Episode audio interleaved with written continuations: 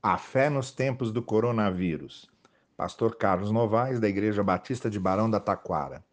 Quarta-feira, 17 de junho de 2020. Vá com Deus. É uma expressão muito comum, muito usada quando nos despedimos de alguém. Vá com Deus, costumamos dizer, desejando a pessoa que fique protegida, que seja guardada pelo amor divino. Vá com Deus é uma maneira de expressar a alguém que Deus a acompanhe, que ele a conduza e guarde. Vá com Deus é uma frase que dizemos e repetimos sem às vezes compreender a abrangência do seu significado.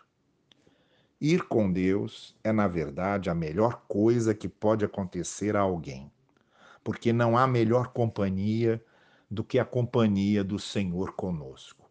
Aliás, o nome anunciado pelo anjo a Maria na Anunciação, o seu nome será Emanuel, que quer dizer Deus conosco, já descrevia essa companhia constante do Senhor ao nosso lado.